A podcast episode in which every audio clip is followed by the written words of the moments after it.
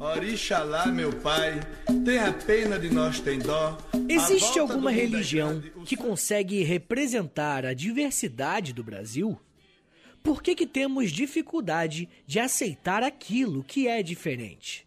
Essas são apenas algumas das várias perguntas que podemos nos fazer quando estudamos um pouco mais a fundo a história da Umbanda.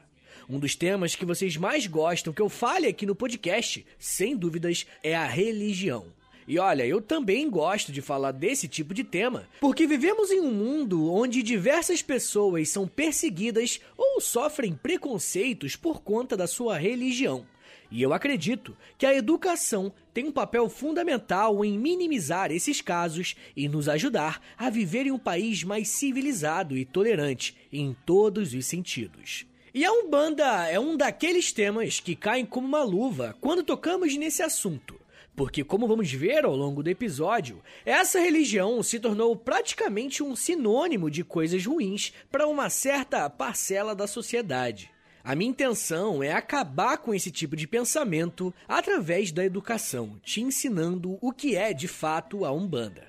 E olha, antes de eu começar, o meu objetivo aqui, gente, não é converter ninguém de nada e nem te levar a acreditar em algo mas é apenas tentar desmistificar algumas coisas que as pessoas acreditam e muitas vezes acabam repetindo sem saber que estão falando de espantalhos e não de crenças reais. Porém, é importante também deixar claro que a Umbanda não é uma coisa só. Ou seja, existem algumas vertentes, e em meia hora eu não vou conseguir responder todas as perguntas e nem falar de todas as histórias de uma maneira plena.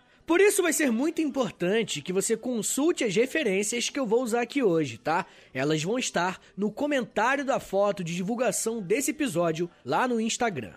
Bem, rapaziada, quando costumamos pensar na história do Brasil e na formação do povo brasileiro, geralmente começamos pela chegada dos europeus aqui na América e logo depois partimos para o seu contato com os nativos, com os indígenas. E depois, em terceiro lugar, nós pensamos no início do tráfico de africanos para serem escravizados aqui na América. Essa mistura desses três povos é o que costumamos tratar como o início da formação do povo brasileiro. Tanto que é bem provável que, se você pegar algum livro didático agora, os indígenas não vão mais aparecer depois da consolidação das colônias, enquanto a população negra não costuma ser lembrada depois da abolição da escravidão em 1888. Só que, quando estudamos a história de religiões como a Umbanda, somos colocados diretamente de frente a essa questão. A Umbanda, enquanto religião, é extremamente nova, mas as suas bases estão fincadas em fundamentos bem antigos, e a questão da ancestralidade é muito importante. Tanto que muitas pessoas confundem Umbanda com Candomblé, e não sabem distinguir não só as características, como as diferenças históricas entre essas duas religiões. Inclusive, se você quiser saber mais sobre o candomblé, eu tenho um episódio aqui no feed do História Meia Hora sobre a história e a origem dessa religião. Se você quiser aprender sobre o candomblé e não confundir com a Umbanda, eu recomendo bastante que você ouça lá assim que você acabar esse aqui, tá bom? Mas enfim, gente, a origem dessa religião que hoje chamamos de Umbanda começa então com um homem chamado Zélio Fernandinho de Moraes no Rio de Janeiro nos primeiros anos do século XX. Quando Zélio tinha 17 anos de idade, ele estava se preparando para se alistar na Marinha e estava bem empolgado para que isso acontecesse. Porém, no dia 15 de novembro de 1908, Zélio começou a apresentar alguns comportamentos muito estranhos. Do nada, ele começou a imitar a postura de um homem idoso e falar coisas que ninguém estava conseguindo entender.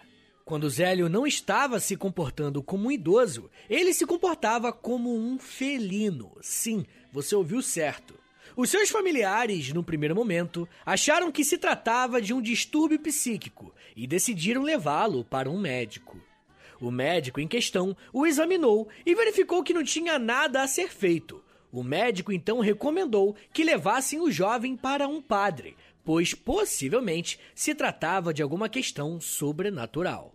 Só que, ao invés de levá-lo para um padre, os familiares de Zélio o levaram a um centro espírita em Niterói. E molecada, se você é ouvinte mais antigo do História em Meia Hora, já vai sacar o que eu vou dizer. Mas esse relato que eu contei até agora e o que vem a seguir é meio que o mito de fundação da Umbanda, tá? Nós, como historiadores, não temos como atestar que essas experiências sobrenaturais de fato aconteceram e nem é esse o nosso objetivo aqui hoje. O que eu quero que vocês prestem atenção é nos elementos que eu já citei e aqueles que ainda vão aparecer na criação da Umbanda. Quando Zélio chegou nesse centro espírita, ele foi convidado por um médio chamado José de Souza a se sentar à mesa das sessões espíritas. Quando sentou ao lado de alguns outros membros dessa mesma organização espírita, uma entidade incorporou Zélio. E falando de uma maneira mais popular, essa entidade baixou no corpo do Zélio. E até onde eu estudei e eu vi nos livros e artigos que eu usei para escrever esse roteiro, o termo baixar não é pejorativo ou algo do tipo. Mas é aquela coisa, né, molecada? Se eu tiver aqui sendo respeitoso, me avisem aí, por favor. Bem, os registros sobre a origem da Umbanda, então, dizem que assim que essa entidade incorporou no Zélio, ele saiu da mesa em que a sessão estava acontecendo. Eu não sei se você está familiarizado com as práticas religiosas do espiritismo kardecista, mas isso é algo que é proibido. Quando uma sessão começa, os participantes não podem sair de lá até que a sessão oficialmente termine. Só que Zélio saiu da mesa e foi em direção a um jardim, onde ele pegou uma flor para levar de volta à mesa. Quando Zélio retornou para a sessão, um novo espírito o incorporou. Mas dessa vez ele foi identificado, principalmente por seus elementos étnicos. Espíritos de caboclos, que são nomes dados aos indígenas, e negros escravizados estavam no corpo de Zélio Fernandino.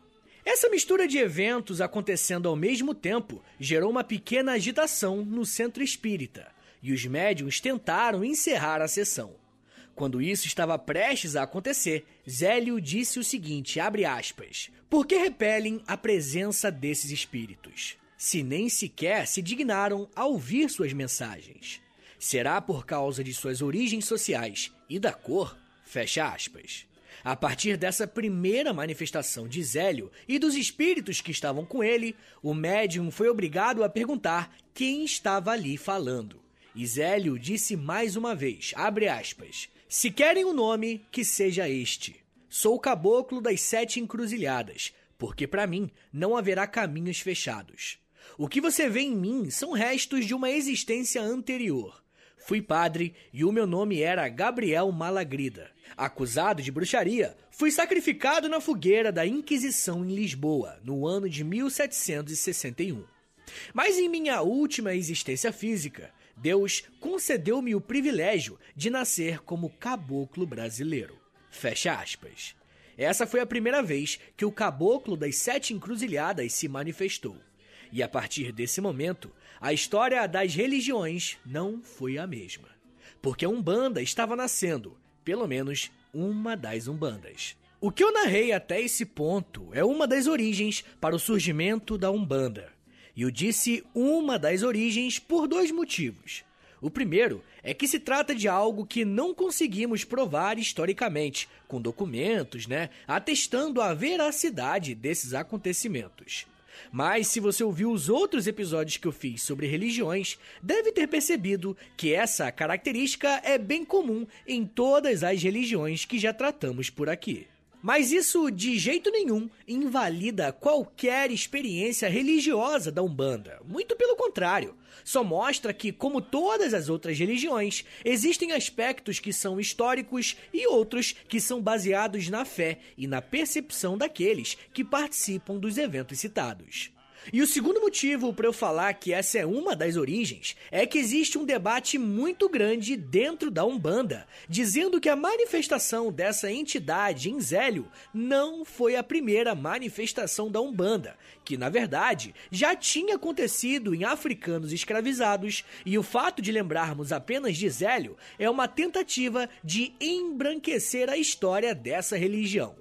Eu ainda vou tratar desse ponto mais para frente, mas para você ter a base para compreender esse debate, eu preciso continuar na narrativa da história da Umbanda. Enfim, Se você ouviu o relato com atenção, você percebeu que algumas entidades específicas se incorporaram em Zélio naquele dia. A primeira dessas experiências espirituais foi com um indígena, depois foi com um negro que foi escravizado e em seguida com um homem branco católico. E esse ponto é muito importante para a Umbanda como um todo. E isso porque essa é uma religião que se propõe a mostrar o quadro de um Brasil real, mostrando todos os personagens que fazem parte da nossa história e constroem o nosso país. Alguns dias depois que o Zélio manifestou esses espíritos, alguns membros da Federação Espírita Kardecista do Rio de Janeiro foram até a casa do jovem para poderem verificar o que tinha acontecido com ele. Quando essas pessoas chegaram lá, o caboclo das sete encruzilhadas o incorporou mais uma vez e disse que os espíritos dos indígenas e dos negros escravizados no Brasil também tinham muito a contribuir no mundo dos vivos. O caboclo passou a dar algumas orientações às pessoas que frequentavam aquela casa, inclusive sobre como deveriam ser as práticas dessa religião que estava se formando. A incorporação do caboclo em Zélio foi tão importante naquele período que o primeiro terreiro de Umbanda foi fundado ali e recebeu o nome de Tenda Espírita Nossa Senhora da Piedade. E esse nome é muito interessante e revela mais uma das características da Umbanda. O local onde as sessões são feitas podem ser conhecidas como terreiros ou tendas, deixando claro que se trata de uma religião com alguns elementos de origem africana. Porém, os outros nomes que essa primeira tenda recebeu fazem referência a duas outras religiões, o Espiritismo e o Catolicismo. Essa mistura das religiões, conhecido também como sincretismo, é algo que a Umbanda vai carregar por toda a sua história. E é claro que cada religião que compõe a Umbanda tem o seu papel e a sua forma de ser utilizada. Porém, é correto dizer que uma das maiores influências para a Umbanda foi o espiritismo kardecista. E se vocês quiserem um episódio sobre espiritismo, sobre kardecismo, é só deixar um comentário lá na última foto do Instagram do História em Meia Hora, que aí eu vou saber que vocês querem, beleza? Bom, mas e de onde veio esse nome então, Umbanda? E o que, que ele significa? Não existem registros exatos sobre a origem dessa palavra. Porém, o mais aceito é que essa palavra tem origem no idioma quimbunda da Angola e significa arte de curar. Esse aspecto da cura e das incorporações de espíritos foram fatores que contribuíram para o rápido crescimento da Umbanda no Brasil. Como eu disse, a maior e primeira tenda umbandista do Brasil foi aquela que o Zélio inaugurou. Mas nos anos seguintes, diversas tendas foram criadas e até a morte de Zélio, em 1975, mais de 10 mil terreiros foram inaugurados em todo o território nacional. Ao longo da década de 1910 e 1920, o crescimento da Umbanda a partir de Zélio Fernandino vai gerar uma série de polêmicas e de disputas. Zélio será acusado de praticar um embranquecimento da Umbanda, uma vez que para muitos praticantes e pesquisadores, a Umbanda já era uma prática comum no Brasil há alguns séculos antes, mas era conhecida popularmente como macumba popular ou cabula. Mas calma, a palavra macumba não tem em sua origem qualquer menção a algo negativo ou algo do tipo. Muito pelo contrário. Macumba é um instrumento musical usado por pessoas que foram escravizadas em seus rituais religiosos. A palavra macumba ganhou essa conotação negativa, pejorativa, né, por outros grupos religiosos que tentavam demonizar a prática dos rituais de origem africana. A macumba no século XIX vai se espalhar no Rio de Janeiro e será praticada por muitas pessoas, tanto populares como uma boa parcela da elite. Roger Bastide é um pesquisador que explica como que aconteceu essa espécie de divisão na macumba e como que a Umbanda se insere nesse debate. Ele disse o seguinte, abre aspas: A macumba se dividirá em dois grupos principais. Um atrelado ao espiritismo kardecista, que irá abolir várias práticas consideradas primitivas e selvagens, como o sacrifício de animais e o uso de atabaques, e o outro grupo que continuará com seu curso normal, porém que será relegado à marginalidade pela classe elitista. Fecha aspas. O primeiro grupo que o pesquisador citou foi justamente a origem da Umbanda, desenvolvida pelo Zélio. enquanto a segunda parte ficou conhecida como Umbanda Popular, aquela que ficou marginalizada. E é nesse sentido que o termo embranquecimento foi usado para se referir a Umbanda de Zélio, pois, de acordo com muitos pesquisadores, africanos escravizados já realizavam as práticas usando o sincretismo do espiritismo. Mas só porque era feito por negros, sempre foi tratado como algo marginal. E a partir da história de Zélio, nós vemos que, bem rapidamente, uma elite econômica e social do Rio de Janeiro abraçou essa religião. E com isso, foi de certa forma mais aceita pela população. Durante a década de 30, uma instituição foi criada para tentar unificar a Umbanda, mas as coisas não foram tão simples quanto se imaginava. Rapaziada, eu ainda vou falar mais sobre a consolidação da Umbanda como uma religião brasileira, e eu vou falar também quais são as principais práticas e rituais desse grupo. Mas me dá um minutinho aí, tá, gente? Que daqui a pouco a gente volta e eu falo um pouco mais sobre divisão, imagens, termos corretos, caridade e preconceito. Segura aí, que é um minutinho só.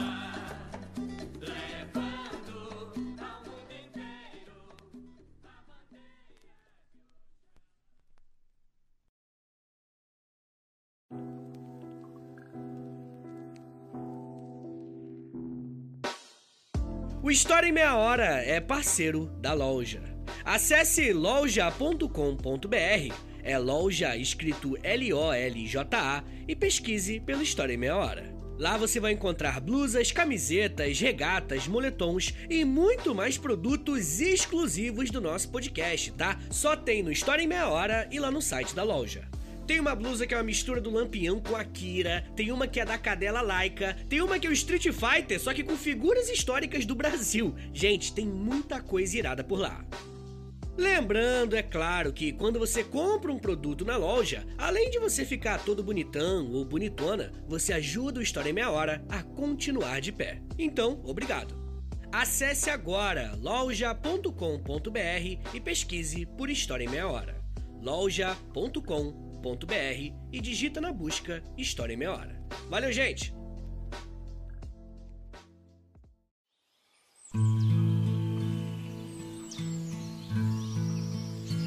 Abre aspas.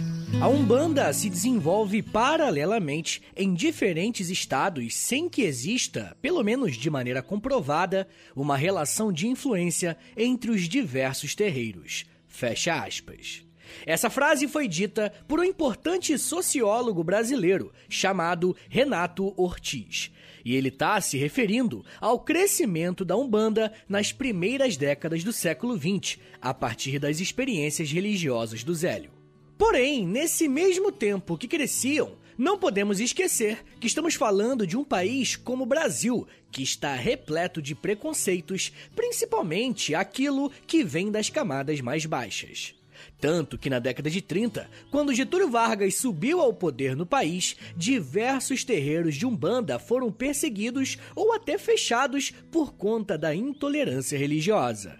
Existem diversas reportagens e matérias feitas mostrando que até os instrumentos usados nas sessões foram confiscados e apreendidos. Para tentar acabar com a repressão social e política e tentar diminuir as tensões causadas pelas divisões de interpretação a respeito da origem e das práticas da Umbanda, no ano de 1939 foi criada a União Espírita de Umbanda. E essa organização partiu do princípio de que somente as práticas que foram ensinadas pelo Caboclo Sete Encruzilhadas deveriam ser consideradas as corretas para os umbandistas. Mas que práticas e crenças seriam essas? Bem, a Umbanda acredita que existe um Deus único e que é onipresente, ou seja, ele está em todos os lugares. Essa divindade é conhecida como Olorum ou Zambi. Uma das coisas que diferenciam a Umbanda do Candomblé é a crença nos orixás. Para os candomblecistas, os orixás são representações físicas de algumas divindades, enquanto na Umbanda, essas divindades não têm um corpo físico. Elas são apenas espírito e se manifestam nas sessões nos terreiros. Mesmo sendo uma energia natural, esses orixás podem ser acessados a partir de uma figura dentro de um culto da Umbanda, que se chama espíritos guias. Pessoal, os rituais da Umbanda, na prática, acontecem de uma forma que todos os encontros são acompanhados de muita música através dos atabaques e de canções que são cantadas em português. Se você se lembra do episódio sobre o candomblé, vai lembrar que aqui também tem uma outra diferença, porque no candomblé tem uma questão muito ligada às línguas africanas originais, enquanto a Umbanda tenta resgatar uma identidade nacional brasileira. Em todo culto, as entidades incorporam através dos médiums, que têm a função de curar, aconselhar e acolher a vida das pessoas que frequentam aquele espaço. Por esse motivo, a Umbanda é uma religião que acredita que o plano espiritual interfere diretamente no mundo físico, que é esse que nós vivemos. Dentro das sessões de Umbanda, existem alguns elementos que são bastante usados e acabam gerando uma grande confusão e até preconceitos para aqueles que não fazem parte dessa religião ou simplesmente não a conhecem muito bem. É muito comum que os médios, ao incorporarem as entidades, antes ou durante a esse acontecimento, façam o consumo de bebidas alcoólicas fortes e também fumem algum tipo de tabaco ou fumo. E isso gera preconceitos porque constantemente as pessoas são acusadas de viciadas ou algo do tipo. Mas para os umbandistas, esses elementos fazem parte dos rituais e são essenciais para que eles deem certo. Por exemplo, o fumo de cachimbo, quando um médio faz uso dessa substância, acredita-se que a fumaça exalada pelo cachimbo sirva como uma espécie de proteção que o médio tem contra espíritos que podem vir e conturbar aquela sessão. Além disso, a fumaça exalada também serve como um purificador daquele que está recebendo o trabalho. Os líderes dessas tendas ou terreiros que fazem essas sessões são chamados de pais de santo quando são homens e mães de santo quando são mulheres. E isso mostra que a Umbanda é uma religião que não tem limitações relacionadas ao gênero para exercerem cargos de liderança ou algo do tipo. Também existem alguns rituais que são feitos dentro de uma sessão de Umbanda que caem no conhecimento popular, mas também, infelizmente, é regado de preconceitos, e eu acho legal exemplificar bem do que se trata. Quando a reunião começa e os espíritos começam a se manifestar nos médiums, isso passa a se chamar uma gira, que é o nome dado a esse momento em que os espíritos estão incorporando, seja para algum tipo de festividade, treinamento ou até um tipo de trabalho específico. Como a Umbanda acredita que os espíritos não só existem, como também têm a capacidade de se manifestar e atuar no plano físico, Antes de cada sessão, é necessário limpar o ambiente praticando a defumação, que é a purificação do ambiente, levando embora todos os espíritos trevosos, como são chamados os maus espíritos. Só que esse processo de limpeza e purificação também pode ser feito em pessoas, e esse processo é chamado de descarrego. O descarrego é uma sessão de limpeza espiritual feita a partir de um banho com algumas ervas específicas e a imposição das folhas dessas ervas. E esse é um termo que ficou bastante popular, não é verdade? Porque ele acabou extrapolando as práticas umbandistas e hoje em dia, até algumas religiões cristãs neopentecostais realizam esse tipo de trabalho do descarrego. Dentro dos terreiros ou das tendas, dá para perceber como a Umbanda é uma religião tão diversa. Sempre em alguma parte importante das reuniões, existe uma espécie de altar onde diversas imagens são colocadas lá. E a que fica numa posição mais alta é uma imagem de Jesus Cristo. Pois é, Desde a incorporação do Caboclo das Sete Encruzilhadas, existe a prática de ver em Jesus um grande exemplo de caridade e bondade para com as pessoas. Além das figuras de imagens católicas, temos também a presença dos instrumentos de música e de culto de religiões afro, práticas do espiritismo kardecista e um ponto que não é tão lembrado pelas pessoas, que é a questão indígena. E eu sei que eu comecei esse episódio falando sobre a figura do caboclo, que é uma referência a um nativo indígena, mas toda essa questão de cura espiritual e às vezes até física também tem uma origem nos cultos feitos pelos indígenas desde antes da chegada dos europeus aqui na América. Toda essa noção de magia pode sim ser considerada uma referência a essa origem cabocla.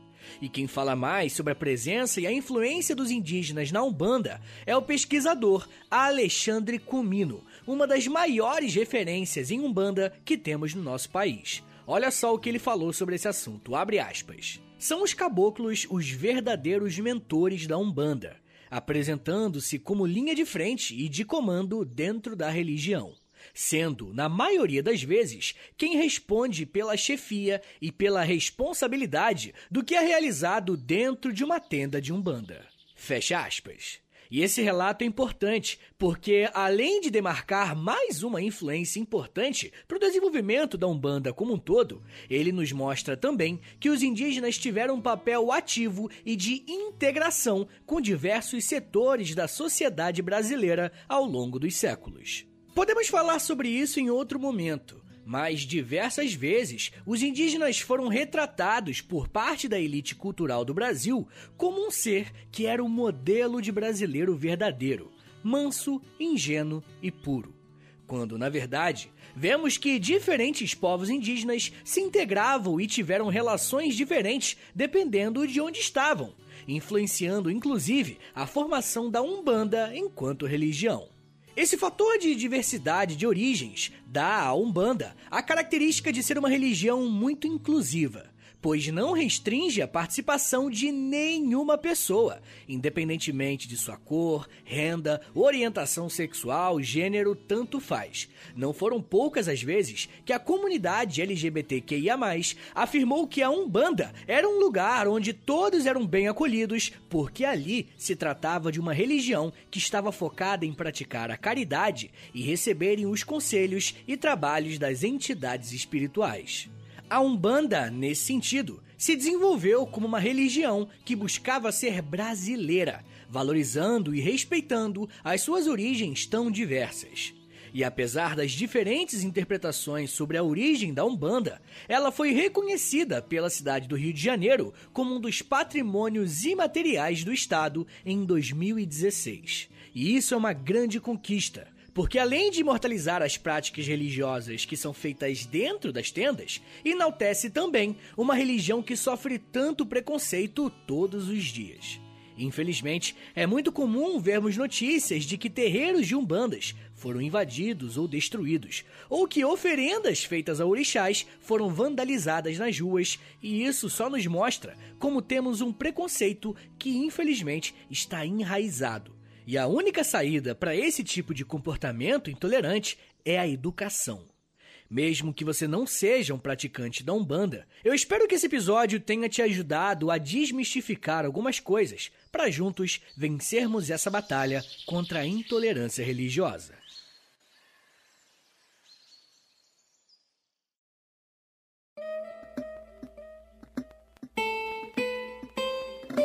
Senhores, muito obrigado por terem ouvido até aqui. Meu nome é Vitor Soares, eu sou professor de História e você acabou de ouvir o História em Meia Hora. Rapaziada, esse tema ele é muito importante de ser divulgado porque você vai estar tá ajudando o meu trabalho, mas principalmente porque você vai estar tá fazendo as pessoas entenderem um pouco mais sobre uma religião que é perseguida aqui no nosso país, infelizmente. Mas eu tenho certeza que muita gente vai mudar o seu conceito intolerante sobre a Umbanda quando entender um pouco sobre a sua origem e ver que na verdade é só uma religião, uma religião muito respeitosa e inclusiva, beleza? Então compartilha esse episódio aí, por favor, manda pro seu amigo, ou você pode postar nas suas redes sociais. Você pode me marcar lá no Instagram, se você postar nos stories, marca lá, arroba História em Meia Hora, ou pode postar no Twitter também, e me marca lá, arroba H30podcast. Me marca, porque é importante marcar, rapaziada, porque eu já te agradeço, e também porque divulga, né, o meu perfil pra rapaziada. Tá bom, gente? Mas, ó, não se esqueça que a melhor forma de você ajudar o História Meia Hora é assinando o nosso Apoia-se, beleza? Não se esquece, apoia.se barra História Meia Hora, você vai ter acesso a conteúdo exclusivo, vai ter acesso a clube do livro, a conteúdo diário no Instagram, cara, tem muita coisa mesmo, dá uma passada lá. Mas se você não quiser, né, pô, assinar alguma coisa, cartão de crédito, né, enfim, não quiser criar compromisso, mas quer me dar uma ajudinha, dá uma moralzinha, sinta-se convidado para me dar uma moral lá com o Pix, beleza? Já anota aí, meu Pix é historiameiahora.gmail.com gmail.com, essa é a chave, e também é o meu contato, tá bom? Então se você quiser falar comigo, mandar um e-mail, trocar uma ideia, manda para esse e-mail, tá bom? E rapaziada, não se esqueça que o História Meia Hora, ele faz parte de um grupo de podcasts de educação em 30 minutos. Tem o História Meia Hora, tem o Geografia em Meia Hora com o Vitor Augusto, um beijo pro Vitão, meu xará, e também tem o Astronomia em Meia Hora com a Camila Esperança dando uma aula maravilhosa sobre as estrelas, sobre o universo e tudo mais. tá bom, gente? É isso. Me siga nas redes sociais. É arroba no Twitter e no Instagram. Beleza? É isso, gente. Muito obrigado. Um beijo. Até semana que vem. E valeu!